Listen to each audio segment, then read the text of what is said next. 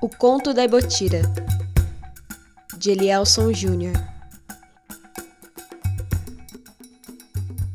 A jovem, que não possuía grande leque de escolhas, segurou a mão de Ubirani e pediu proteção em suas preces, convencendo-se de que os deuses não deixariam que nada de ruim acontecesse a três crianças que ainda tinham a vida pela frente, não é mesmo? Com o frio abraçando-os, os irmãos aumentaram os passos, sempre atentos a seus pés, prevenindo-se de um possível encontro com alguma serpente ou outro animal tão perigoso quanto. Depois de tanto caminharem, o mato à volta começou a espessar e a fraca iluminação de Jaci, a deusa da lua, começou a irradiar. O coração da mocinha palpitou mais rápido e ela correu para o lugar onde a luz indicava, atravessando plantas e insetos os irmãos acompanharam, tão rapidamente quanto ela. Para a felicidade dos três, a longa caminhada resultou na descoberta da prometida tapera, uma aldeia que há muito fora abandonada, oriunda de um deslocamento ou extinção de habitantes. E Botira tentou não pensar que muito em breve sua antiga casa poderia ter o mesmo rumo. Então é aqui, Tiquera? O Birani perguntou. Sua voz estava cansada e o que ele mais desejava era um lugar para dormir. É, Tibira, Jaci nos guiou até aqui. Ela pegou o mais novo dos três e carregou em seus braços. Vamos ficar naquela taba ali. Vocês precisam descansar. A aldeia possuía um formato circular. No centro havia uma grande maloca rodeada por ocas e tabas, isto é, moradias indígenas, uma maior que a outra, sendo as tabas menores. O local de orações e festanças da extinta tribo, o Opi, encontrava-se quase coberto por plantações, assim como a maioria das casas.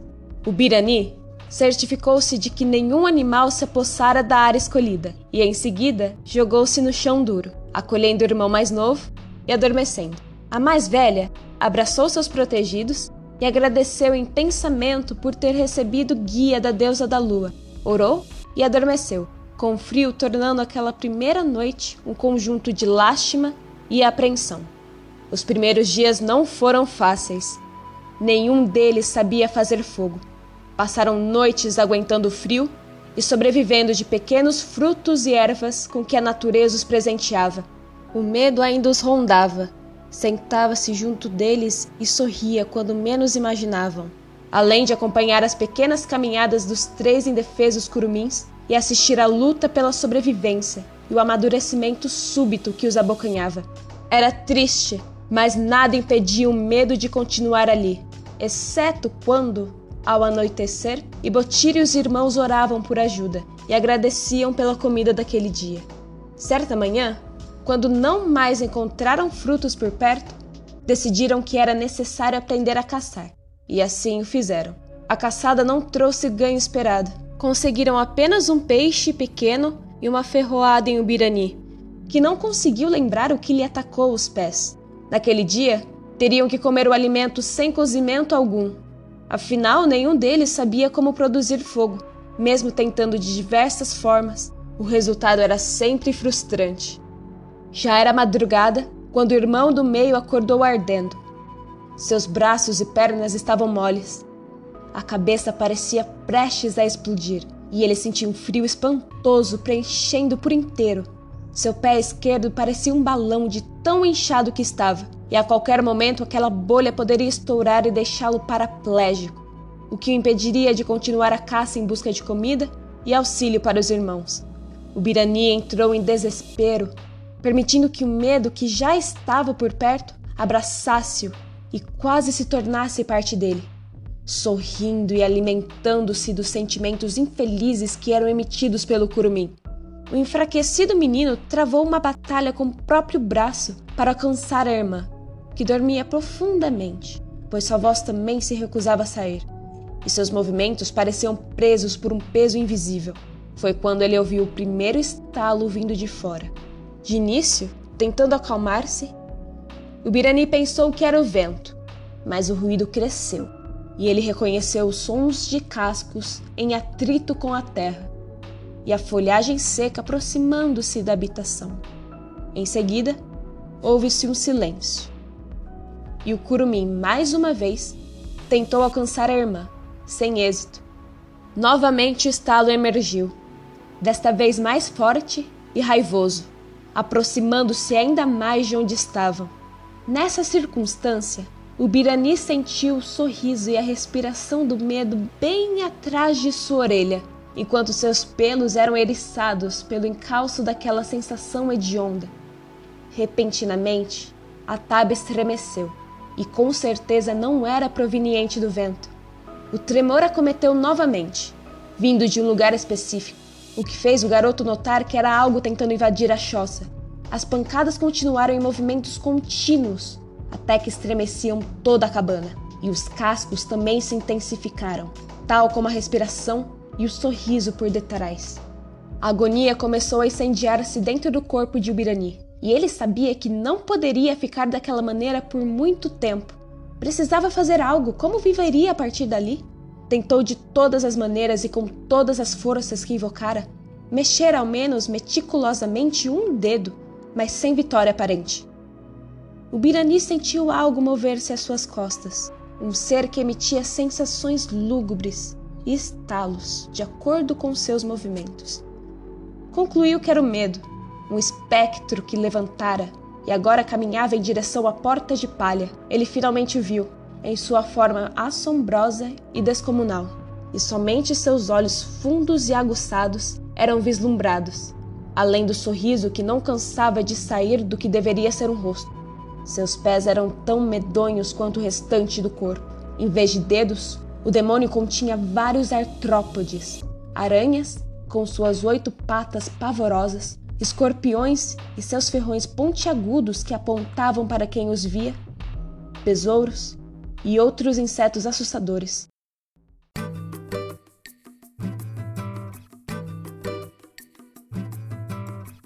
Você já reparou alguns jovens iniciaram no mundo da leitura a partir de livros comerciais e de fantasia, como Harry Potter, Nárnia, Jogos Vorazes, Crepúsculo e entre muitos outros. Porém, percebe-se um preconceito de escritores e leitores da dita alta literatura sobre esses gêneros mais comerciais. Nesse episódio, iremos falar sobre isso, sobre esse preconceito literário, efeitos do Covid na arte, importância da ambientação na escrita e métodos de criação. Quem irá conversar conosco hoje é o Elielson Júnior, que é natural de Macapá, escritor desde criança. Aos 18 anos, publicou seu primeiro livro, chamado A Anfitriã. Atualmente está se graduando em cinema e audiovisual pela Universidade Veiga de Almeida e possui um grupo de teatro chamado Beco Teatral, que fará uma adaptação para os palcos de seu primeiro livro. Eu sou a Janaína Batista e estarei conduzindo o episódio juntamente com Leonardo Lisboa. Primeiramente, Elielson, gostaria de agradecer a sua presença por ter topado participar do projeto. Eu que agradeço. Né? Eu adoro conversar sobre essas coisas, adoro falar sobre literatura, sobre arte em geral, cinema, enfim. E, enfim, agradeço aqui de novo pelo convite e estou aqui à disposição de vocês. É, no conto da Ibotira, que a gente acabou de ter a leitura de um fragmento, a ambientação é um fator muito forte. Eu gostaria de saber se existe alguma influência nortista nisso, assim, da sua vivência no Macapá, que aumentou de alguma forma o detalhamento dessa ambientação. Então, é, no conto do Ibotira, da Ibotira, a gente conhece três irmãos que eles estão fugindo e eles vão parar numa aldeia abandonada. Isso passa numa floresta. E sim, a resposta é sim, porque eu passei assim, a minha infância toda visitando os interiores que tem aqui na, no, no, estado do Amapá, seja eles a Cutias da Araguari, o distrito da Purema, a cidade de Calçoene, são, são lugares que a cidade de Calçoene nem tanto, mas assim, o distrito da Purema, Cutias da Araguari, são lugares onde eu tenho amigos que têm terreno, família que tem terreno, então eu tive esse contato com a natureza desde criança e me ajudou muito na, na ambientação. São lugares, por exemplo, que tem rio. O, o distrito da Purema ele é feito, as ruas é como se elas fossem um rio, a Purema, sabe? porque as pessoas moram ao redor, desse, é, ao redor desses rios. Então, sim, eu tive esse, esse, contato e ele me ajudou bastante na imaginação, na ambientação. É claro que, assim, tudo veio da minha imaginação, mas eu tive, com certeza, a influência dessa minha experiência, de tanto de ser morador daqui do, do estado, para poder conhecer esses lugares, né? Então, sim, a resposta é sim. Elielson, a minha primeira pergunta é sobre como é ser autor de gêneros plurais. Como, por exemplo, você escreve dramaturgias, roteiros, livros, contos. E eu também gostaria de entender quais são as semelhanças e as diferenças presentes nesses gêneros. Então, escrever tanto para livro quanto para roteiro, conto, enfim, teatro, tem muitas diferenças, da mesma forma que tem muitas semelhanças. A principal semelhança é que a gente tem que lembrar que a gente está contando uma história. Mesmo que num teatro a gente escreva uma peça que seja um monólogo, seja só um personagem, ainda assim é uma história. Da mesma forma que se eu for escrever um conto de cinco páginas, eu vou contar uma história. Então, nesses dois extremos, nesses, nessas, nesses vários gêneros, nesses vários estilos, eu preciso ter um início, meio e um fim. Então, a principal semelhança é essa, é eu estar contando uma história. É claro que, por exemplo, no roteiro há uma estrutura que a gente segue, ela não é regra, porque é o que eu digo, o roteiro ainda assim é uma arte, você está escrevendo é uma arte, então a gente não vai colocar uma é, eu não gosto de pôr regras na arte, sabe? Tipo, uma colinha ali, ah, não, tem que ser assim, assim, assim, assim, ficar bonitinho. Não, não é assim que funciona na minha cabeça. Mas a gente segue uma estrutura, que é a estrutura de três atos. Então, no primeiro ato, a gente conhece o personagem, no segundo ato, a gente conhece o, o, o a gente vai desenrolar a história dele, né? Porque, primeiro, na verdade, no primeiro ato, a gente conhece o mundo dessa história, e no segundo ato a gente desenrola isso, e para o terceiro é o final, né? A gente vai desenrolar e caminhar para o fim, para a conclusão dessa história. Então, eu posso seguir essa estrutura tanto no roteiro, quanto no teatro, quanto no, no, no, no conto. Mas ela não é uma regra. Então, a principal semelhança é essa. Mas, por exemplo, vamos lá, vamos falar agora das diferenças. Num livro, se eu quiser, eu posso contar todo um passado de determinado personagem, eu posso contar o futuro, se eu quiser dele também, do que vai acontecer depois. Enfim, eu, eu tenho vários caminhos que eu posso explorar os personagens que eu não preciso me colocar limites. Eu posso colocar limites depois, se eu quiser, na edição, cortar ali e tal, aquilo, mas eu tenho uma liberdade muito maior.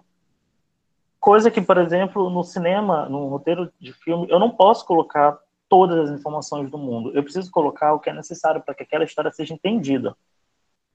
Tanto do, do, protagonista quanto dos outros. Eu não posso esquecer de todo mundo e eu tenho que fazer isso num, num, num espaço, num espaço de tempo, né? Seja ele 90 minutos, seja ele 120 minutos, enfim.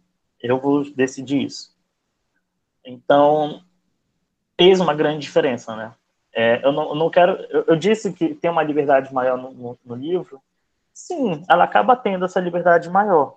Mas não quer dizer que, por eu não ter uma, uma, liberdade tão grande quanto tem no livro, que um roteiro de cinema ele vai ser fraco, ele vai ser raso. Não, porque é aí que entra as, as outras diferenças. Porque num filme, eu vou usar um exemplo aqui de um filme que, que eu assisti, é o Três Anúncios para um Crime. Ele, a gente conhece a história de, um, de uma mulher que ela eu não lembro agora a cidade onde é que ela mora, mas é no interior dos Estados Unidos, que a filha dela. Eu não lembro, eu esqueci o que acontece com a filha dela, mas ela, ela, ela foi, se eu não estou enganado, ela foi assassinada. Então, a mãe, né, que é a protagonista, ela quer respostas e ela anuncia isso, ela, ela faz umas denúncias através de, de três outdoors na, numa rodovia ali da cidade. E ela, a primeira, primeira impressão que a gente tem dessa personagem é que ela é uma mulher amargurada, é uma mulher que ela tem seus fantasmas, que ela é uma mulher, ela não é muito aberta, enfim. Ela parece ser uma mulher muito durona, sabe? Ela fala com as pessoas com raiva, ela fala com todo mundo, ela, ela, ela fala com raiva. Mas o filme, ele nos mostra que ela não é essa, essa pessoa que as, as outras pintam que é uma pessoa com raiva, uma pessoa estressada. Não, ela não é. Tipo, tá, ela é estressada, ela tem seus, seus motivos para ela estar com raiva. Mas, por exemplo, quando ela tem, quando a gente tem, vê o contato dela com animais, ela é uma pessoa carinhosa, ela cuida de, de, de, tem uma cena bem interessante que ela tá ali brigando com o cara, sabe? Ela tá na polícia ali conversando com o cara e ela tá na razão. E ela vê uma abelha que ela tá virada. E essa abelha, se não tô enganado, ela tá machucada. Então ela vai lá e desvira, sabe? A abelha, a abelha, a abelha consegue ficar bem, tipo isso. Então eles são esses pequenos detalhes que a gente começa a conhecer melhor a personagem, ou os personagens. Então, isso a gente, esse tipo de detalhe, ele pode ser transformado de outra forma para um livro. No cinema, ele é visual, a gente mostra. No, no, no, livro também, a gente tem que mostrar e não contar. É a, é a regrinha básica, vamos falar assim. Novamente, se quiser seguir, é o teu critério, né? porque é uma arte ainda. Então, são esses pequenos detalhes que a gente, que a gente vai conhecendo o personagem, são, esses detalhezinhos que a gente vê as diferenças entre o livro e um roteiro, e o teatro, ele também tem suas outras diferenças, porque o teatro ele tem os monólogos. Então, a gente pode colocar, eu posso colocar uma cena de cinco minutos de um personagem falando como ele está, como ele está se sentindo, que não vai ter, não vai ser problema, porque a audiência está ali para ver o, a atuação daquele ator. Ele quer ver o que, que o, o personagem conheceu, ou desculpa, o que, que o ator conheceu desse personagem. O filme, eu posso colocar isso se eu quiser, mas ele pode não ser muito bem recebido. O livro, eu tenho essa possibilidade também. Mas aí vai, vai de cada autor, né? Então, ao mesmo tempo que tem muitas diferenças, essas diferenças, elas, elas são não tão espaçadas, mas esse espaço entre elas são, são importantes, sabe? Eles são, assim, significantes. Então, e tudo, e todos, e todas essas diferenças, todas essas semelhanças, elas convergem ao objetivo principal, que é contar uma história. Elielson, agora nós vamos falar sobre processo criativo. Eu quero saber como você inicia a sua escrita. É, como eu inicio? Eu geralmente se inicia com uma ideia que vem assim na minha cabeça. E essa ideia ela pode surgir de alguma coisa que eu vi na TV, ela pode surgir, não sei, eu tá mexendo aqui numa caneta e vem assim do nada na minha cabeça a ideia, várias possibilidades. Mas quando ela vem, né, que dizem assim, a inspiração vem, a musa inspiradora, enfim, esse mito, eu gosto de pegar um papel, um caderno, seja for, alguma coisa que eu possa escrever à mão. Eu gosto muito de escrever à mão. Eu só vou para o computador quando já é para escrever a história. E eu vou fazer o, o meu brainstorm, né? No caso, eu vou despejar todas as minhas ideias ali naquele papel. Então eu vou falar, eu, o meu personagem é esse, esse é aquilo, ele tem tal idade, ele vai fazer isso, ele vai fazer aquilo, ele também vai encontrar aquela pessoa, e aí vai acontecer aquilo, vai ter uma explosão ali, enfim, eu coloco tudo que está na minha cabeça nesse papel. Tudo, tudo, exatamente tudo. Eu não deixo passar nada. Mesmo que aquilo seja o mais bobo possível, eu vou colocar ali. Porque eu estou primeiro tirando ela da minha cabeça. Eu preciso tirar ela da minha cabeça. Senão eu posso perdê-la. E nem tudo que vai estar nesse papel vai estar necessariamente no, no projeto final, no, no, no, roteiro final, no livro final, enfim, no conto. Então, começa assim, começa com, com é, é despejando essas ideias e depois eu vou para eu vou estruturar essa ideia. Eu vou fazer uma escaleta que é separar as cenas, se for um roteiro, né? Separar as cenas e tal que eu quero que aconteçam, que essas cenas elas podem ou não alterar quando forem para o roteiro e eu também faço o, o estrutura de capítulos. Então, capítulo 1, em uma, uma, um parágrafo eu vou resumir o que é o capítulo 1. Aí, em, um, em outro parágrafo eu resumo o que é o capítulo 2. Então, eu faço essa estrutura. Mas, assim, a questão da criação, ela começa no papel em branco que eu vou despejando todas as minhas ideias. É uma, é uma das partes que eu mais gosto, inclusive. Porque ali eu, eu coloco tudo que eu quero e coloco também o, a história pregressa né, do, dos personagens, enfim. Ele não é simplesmente um papel, ele acaba se tornando um caderno. Eu, toda vez que eu vou começar alguma coisa, eu quero comprar um caderno. Eu até comprei assim, resma de folhas assim, em pauta, justamente para não ter que ficar o tempo todo tá comprando caderno, sabe? Porque enfim, as ideias elas surgem várias e várias vezes. Então, eu, eu faço esse, esse, esse apanhado né, de, de possibilidades de uma história e eu escolho ou não se eu vou seguir com ela, se eu vou já escrevê-la ou se eu vou deixar para um futuro, enfim. Mas assim, isso não é uma coisa que eu vou fazer num dia, numa tarde. Eu gosto de deixar uma semana, pelo menos, porque eu fico nessa semana pensando na, na, nessa história, pensando nesse universo que me surgiu. E aí eu vou acrescentando. Além de que também, não necessariamente, porque eu falei que eu faço o, a estrutura, né? Mas quando eu vou escrever, não necessariamente eu vou colocar tudo que está ali naquela estrutura. Às vezes, vem uma ideia na cabeça ali e eu ponho, e aí acaba mudando uma coisinha ou outra ali que eu criei para um arco de um personagem. Resumindo, é assim como funciona, né? Toda essa coisa louca que é escrever. É, na sua própria descrição que eu li no começo, você diz que, que você começou a escrever jovem, né? E aí eu gostaria de saber o que, que te motivou a começar a escrever. Eu sempre tive contato com a leitura desde novo. Em casa tinha livros infantis, enfim. Mas, assim, o que me fez motivar a querer ter meu próprio universo, a pensar em escrever, foi a leitura do Harry Potter, né? Do, do, dos livros de Harry Potter. Eu assisti o primeiro filme, eu devia ter uns sete anos, eu acho, não lembro agora quando é que saiu o primeiro filme. E eu conheci através dos filmes e eu fui ler o livro, né? Foi inclusive o primeiro livro grande que eu li. Então, o que me motivou principalmente foi a leitura de Harry Potter. Além de outros livros que eu li, mas assim, eu não posso tirar o mérito se foi realmente Harry Potter que me fez querer escrever, que me fez querer pensar em viver as minhas próprias histórias, em criar esses personagens. Eu, inclusive, quando criança, também escrevi uma versão assim, meio que brasileira de Harry Potter, e uma versão assim, mais infantil ainda. Então, sim, foi por causa de Harry Potter. Além de que também eu sempre fui muito apaixonado por cinema, eu sempre gostei muito de ver filme, eu lia bastante, então tudo isso contribuiu. Como você nos disse na nossa conversa, Harry Potter foi muito importante para você, né? E outros jovens iniciam a sua leitura a partir desses livros comerciais ou de fantasia, como por exemplo Harry Potter, Percy Jackson, Crepúsculo, Jogos Vorazes, e os escritores dessa dita alta literatura acabam tendo um certo preconceito com esse gênero. Eu gostaria de saber qual é a sua mensagem para esses críticos. Então, é, como você me falou, foi importante para mim a leitura do Harry Potter. Não só para mim, quanto para várias pessoas que eu conheço que hoje em dia escrevem, por causa de Harry Potter. Então, o que, que eu penso sobre isso? Sobre quando alguém me diz, ah, isso aqui é baixa literatura, alta literatura é tal autor e tal. Assim, primeiro que eu não gosto muito dessa classificação tudo bem, tá? Ela existe, mas assim, eu não, não sou muito a favor dela. Eu não gosto muito de tipo, chamar um livro de alta literatura. Ela existe também, né? Mas eu só assim, só falando que eu não sou muito fã dela, mas tá bom.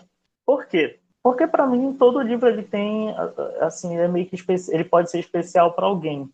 Mesmo aquele livro que foi massacrado pelas críticas e uma pessoa leu e tocou ela de certa forma, sabe? O que que eu penso? Eu penso que tá, beleza.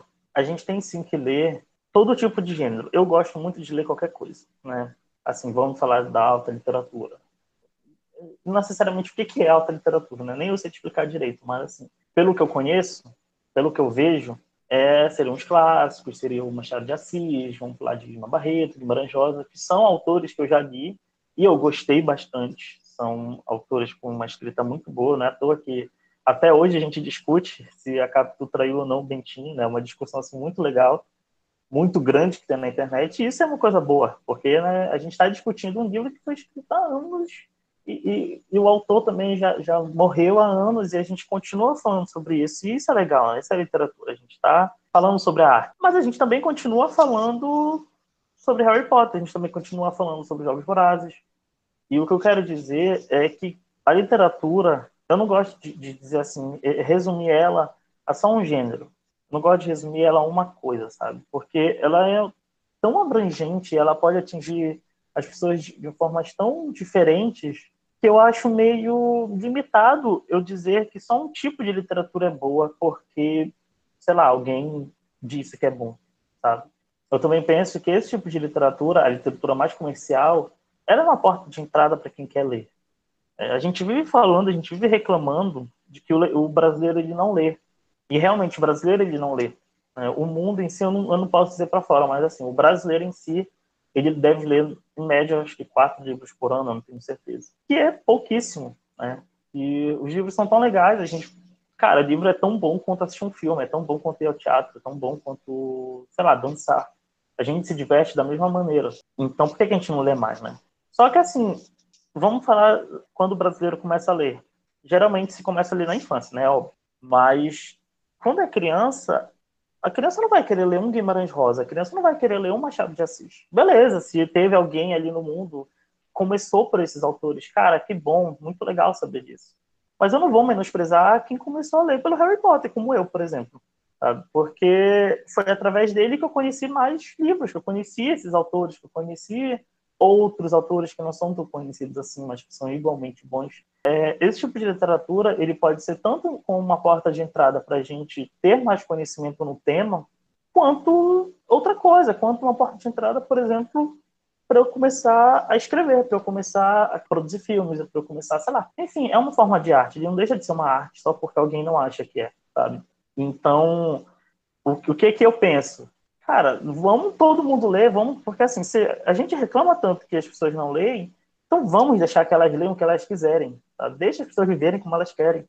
E tá tudo bem. Se, ah, tu não gosta de Harry Potter, não gosta de Jogos Vorazes, cara, tá bom, legal. Tem esse direito, assim como eu tenho meu direito de gostar desse tipo de literatura. Assim como eu também tenho meu direito de fazer a minha arte por causa desse tipo de livros.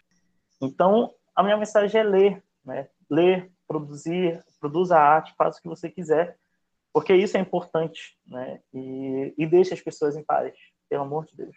Falando em Covid-19, agora, eu gostaria de saber os estímulos e desestímulos de estar em quarentena para você. Bom, esse é um momento é difícil, né, para todo mundo. Não dá para dizer assim que, enfim, é um momento complicado. Né? Todo mundo quer sair disso. Tem umas pessoas que acham que já saíram, mas não deveriam, mas enfim. Mas para mim, eu consegui, eu estou conseguindo produzir nesse período, tanto por causa da faculdade, que foi um período que eu acho que os professores, ah, já que tá todo mundo em casa, então vamos passar mais trabalho. E tudo bem, né? Ok. E eu produzi, por exemplo, eu fiz muitos filmes, assim, filmes para faculdade, que eu estou falando vídeos, enfim. Mas eu também escrevi bastante. Eu já tenho, eu tô, eu lancei meu primeiro livro em 2014, há seis anos atrás que é a anfitriã. E ele, eu tinha planejado para ele ser uma duologia, né, seriam dois livros, talvez um terceiro livro, mas é, é, principalmente seriam dois livros. Mas desde 2014 eu não, não lancei o segundo livro, porque eu entrei na faculdade, é, enfim, acabou que eu não conseguia escrever o livro e eu acabei crescendo. Eu não sou mais o, o mesmo menino de 15 anos. Então, nessa quarentena, eu decidi que eu tinha que escrever isso, porque eu tinha que escrever o segundo livro desse, do meu primeiro, né? Porque até hoje, mesmo depois de seis anos, eu recebo as pessoas, eu recebo mensagem de pessoas perguntando onde está esse segundo livro. Eu sempre falava, ah, vai sair, uma hora vai sair, não se preocupa. Mas nem eu sabia quando ia sair. E eu, eu sentei a, a bunda na cadeira, peguei o notebook e falei, não, eu vou escrever agora esse segundo livro. Eu já sei o que vai acontecer, é só botar no papel. Então, a quarentena ela me ajudou nisso, nesse sentido, porque eu finalmente eu consegui, eu tive um tempo para colocar, tempo entre aspas, porque apesar de a gente estar de quarentena, eu continuei estudando, enfim, muita coisa para fazer na faculdade. Mas eu consegui uma brecha para escrever esse livro. E não só isso, eu, junto com, com, esses, é, com esses trabalhos que eu falei da faculdade, me vieram outros projetos que eu quero pôr em prática, projetos assim relacionados a roteiro, é, monólogos, enfim.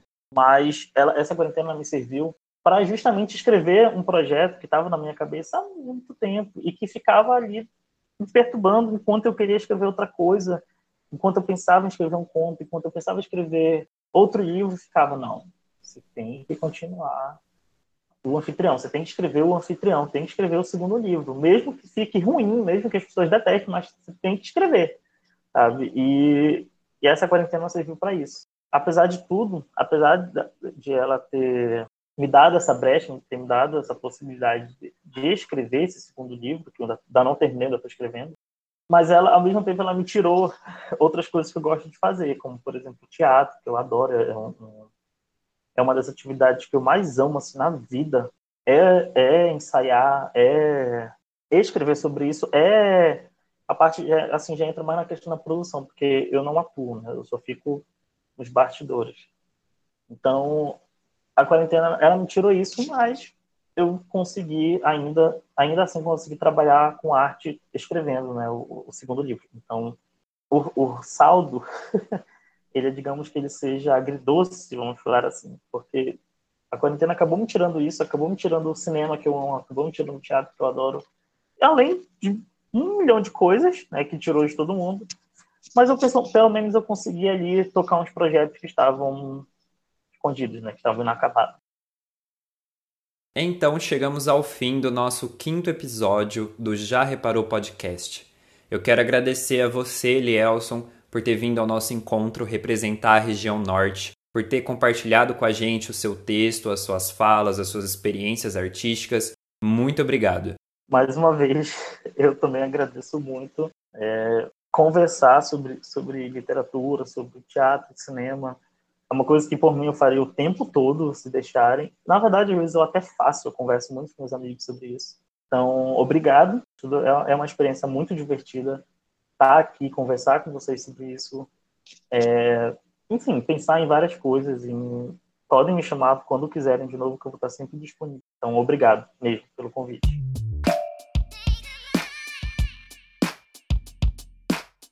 Antes do nosso episódio chegar ao fim, nós iremos para as indicações. Bom, para quem ainda não conhece o Já Reparou Podcast, em toda semana a gente faz as indicações. O convidado da semana, o Elielson, irá nos indicar dois livros. E os apresentadores, tanto eu quanto a Janaína, nós iremos indicar duas coisas que não necessariamente é literatura, que a gente gostaria que vocês vissem, consumissem, dessem uma olhadinha. A minha indicação da semana é um outro podcast. Ele chama Que Dia é Hoje? Esse podcast tem atores e atrizes interpretando textos de Vinícius Calderoni. O Vinícius Calderoni é um dramaturgo. Cada episódio tem até menos que 10 minutos e são histórias assim da quarentena. Eu gosto muito desse podcast, ele é bem leve, as histórias são muito tipo cômicas e eu acho que é ótimo, assim, tipo, para você acordar e ouvir uma historinha. Eles acabaram de lançar a segunda temporada, tem aqui no Spotify. Então vão lá e dá uma conferida. Então, como indicação, eu tenho três. Né? Os primeiros que eu quero falar são dois nacionais que são contemporâneos. O primeiro é um livro com uma vibe assim, mais de terror, mais de suspense, de horror, que é o livro do, de um dos meus autores nacionais favoritos, que é o Rafael Montes. E o livro é O Jantar Secreto. Secreto. Eu não vou entrar muito em detalhes, mas ele é assim pesado, sabe? Ele é para quem realmente gosta de um terror bem pesado. Eu adoro. Enfim, eu sei que tem um, um, público também que gosta bastante. Enfim, tá aí a primeira indicação, que é O Jantar Secreto, do Rafael Monte. A segunda indicação, ele é um livro ele puxa-se mais para o drama. Ele é escrito em versos é uma escrita muito bonita. Foi um dos livros que eu li, se eu não estou enganado, eu li ano passado. Eu não estava dando assim muito por ele, sabe? Eu, eu simplesmente li porque eu estava ali olhando pela pelos e-books, em que eu poderia ler nacional, estava querendo ler algum livro nacional e eu encontrei, que é O Peso do Pássaro Morto, da Aline Bay. Ele é um livro de drama, ele puxa-se mais pro drama. Ele é como se fosse uma, uma saga familiar, mas não necessariamente uma saga familiar, porque a gente vai conhecer do início, literalmente do início de uma personagem até o, seu final. E é, um, é uma história muito tocante, mesmo sendo escrita em versos. É, então eu super recomendo. O Peso do Pássaro Morto, da Aline Bay. Então, uma terceira indicação, né, ele é um livro que eu acho que já pode ser considerado clássico, ele deu origem a dois filmes, os dois filmes são muito bons, que é o talentoso Ripley. Eu não sei se muita gente conhece, ao mesmo tempo que muita gente conhece, muita gente não conhece esse livro, é incrível. Da Patricia Highsmith. Ele é um livro americano, se não estou enganado. E ele é um suspense um suspense mais voltado para o mistério, não é terror, é um suspense ali com um crime que aconteceu e tal. Eu não quero entrar muito em detalhes. E o, o que me, me chamou muita atenção dele é por ele ser um suspense com um protagonista gay. E isso eu gostei muito e foi escrito nos anos 50, 60. Então, eu super recomendo ele para todo mundo. É um talvez seja o meu livro favorito assim da vida, é um livro que eu amo de paixão. Quando eu li assim, eu fiquei muito encantado tanto com a escrita da Patricia Highsmith, quanto com a história, que ela é uma história assim muito absurda, mas é um absurdo que a gente consegue aceitar, que a gente consegue entender, a gente entra na história ali de uma forma tão imersiva e eu, eu recomendo para todo mundo. E os filmes também são muito bons, apesar de que o primeiro filme, por ele ser feito nos anos, ter sido feito nos anos 60, ele sofreu uma censura, né? Mas já o segundo filme é até com, com Matt Damon e é muito bom também. O, o, assim, já deixa a indicação dos filmes também. O primeiro é Purple Rain, eu não sei como é que ficou no, no Brasil o nome dele. E o segundo é o, o Talentoso Ripley. Enfim, essas são as indicações. O Jantar Secreto, do Rafael Montes, O Peso do Pássaro Morto, da Aline Bates, e o Talentoso Ripley, da Patricia Hyde. Bom, a minha indicação hoje, combinando com a temática do episódio, vai ser o livro, a trilogia, na verdade, de Jogos Vorazes. Eu nunca tinha lido os livros, só tinha assistido os filmes quando, né, na época de lançamento e tal. E aí esse ano eu falei: não, eu preciso voltar, eu preciso cultivar um hábito de leitura, né? O que, que eu vou ler? Vou ler alguma saga, vou tentar descobrir um meu gosto, né? E aí eu comecei por Jogos Vorazes e eu amei, assim. Eu terminei o livro 1 um em um dia e meio, o segundo livro eu terminei em dois dias. E o terceiro eu demorei um pouquinho mais, porque, né, não foi o do meu favorito, mas eu recomendo muito. E, né, eu fui lendo os livros e depois eu ia assistindo o filme. Tipo, eu li o livro 1 e assistia. É, li o livro 2 e assistia. Foi uma experiência muito boa, assim, muito, muito, muito, muito. Porque, tipo, tava bem fresquinho na minha mente a, a memória do livro, assim, e eu ficava, ah, então a Katniss estava pensando nisso, nisso, nisso, aqui nessa parte. Nossa, uau, me senti uma fã de saga, assim, sabe? Que espera freneticamente o, o livro se tornar filme, assim. Gostei muito da experiência. Tanto que agora eu já tô lendo outra saga, que é Cidade dos Ossos, mas talvez pode ficar para outro episódio, né? Então, essa vai ser a minha indicação de hoje, a teologia de Jogos Vorazes. Então, gente, chegamos ao fim do nosso quinto episódio do Já Reparou Podcast. Então, a gente já passou pelas cinco regiões brasileiras, como Norte, Sudeste, Sul, Centro-Oeste, Nordeste.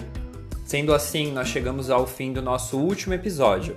Mas calma lá, é o último episódio deste ano. Em janeiro a gente volta.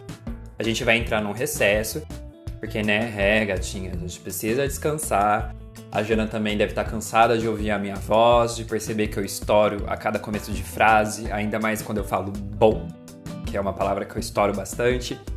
E então é isso. É, siga a gente no Instagram, arroba já reparou podcast. Curte as nossas publicações, comenta. Compartilha pelo player que você está ouvindo com seus amigos, com a sua família. Se você só ouviu esse episódio, ouve os outros também. Muito obrigado por quem nos acompanhou até aqui e ano que vem a gente se vê, tá? Um beijo, ó, e boas festas e férias, descansem, bebam água e é isso, gente. Beijinhos.